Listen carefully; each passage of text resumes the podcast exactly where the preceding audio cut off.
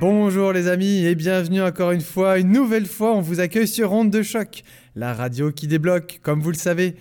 Je suis accompagné comme d'habitude de mon cher Henri. Bonjour Bertrand, j'espère que vous allez bien. Henri, je dois vous avouer que je pète la forme. hein. Qu'est-ce que vous avez fait de votre week-end, dites-moi Oh, euh, ça, j'ai coupé quelques pétunias dans mon jardin. Mais euh, Henri, des pétunias, c'est même pas des fruits de saison. Et moi, vous me demandez même pas pourquoi je suis autant bronzé. Bah, vous n'êtes pas bronzé. Non mais allez-y, demandez-le moi. Bon, bah, Bertrand, pourquoi vous n'êtes pas bronzé Ah mais on ne peut rien vous cacher, vous Henri. hein. Qu'est-ce que vous êtes observateur Écoutez, c'est simple, je reviens tout droit d'un week-end paradisiaque, sable chaud, morito. J'ai pris l'avion pour LA. Et je ne suis même pas gros schlagué, comme disent les jeunes. Jetlagué Bertrand, on dit, hein Mais dites-moi, aller à Los Angeles pour un week-end, euh, c'est une grosse tâche carbone que vous nous avez fait là. Je vous ai bien vu, c'est pas le LA, LA, c'est le LA, LA, c'est le LA plus provinciaux. bah, je ne vous suis plus, il n'y a qu'un seul LA, hein, c'est Los Angeles. Mais non Henri, il y a aussi le LA demi-écrémé, le LA entier. Oh, pitié, recommence. Je suis allé à Limoges Airport. Ah oui, en effet, vous m'avez bien eu.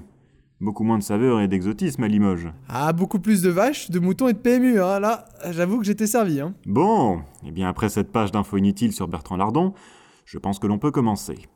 Première nouvelle, un conflit d'artistes ce week-end. entre Et non pas différents- conflit de canard, Henri, hein, à ne pas confondre. Bertrand, on peut travailler sans être interrompu Pardon, c'est que j'adore les jeux de mots. Oui. Au musée Mathusalem d'art contemporain, des touristes ont voulu acheter des œuvres d'art, mais elles n'étaient pas à vendre. La sécurité a quand même dû être déployée car ils étaient très insistants. Henri, ça me fait penser quand j'étais au Maroc, on m'a forcé à acheter un plat de tagine. Ils étaient très insistants aussi, ces gens-là. Ouais, mais ça n'a aucun rapport, ça, Bertrand. Oui, c'est vrai, pardon. Bon, ils ont été renvoyés à gros coups de pied dans le cul.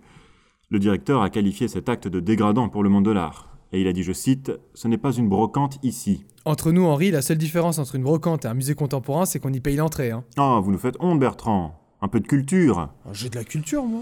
Bon, nouvelle suivante. Deux semaines après le rappel massif des pizzas Bella Bella Citti, on s'en souvient, Citti On déclare une pénurie de papier toilette. Dans certaines villes, il devient même difficile de trouver de quoi s'essuyer, tout simplement. Les gens n'osent plus sortir de chez eux. D'ailleurs, Henri, on voit même plus un chat qui pète dehors. Mais Bertrand, on peut bosser, là Oui, oui, pardon.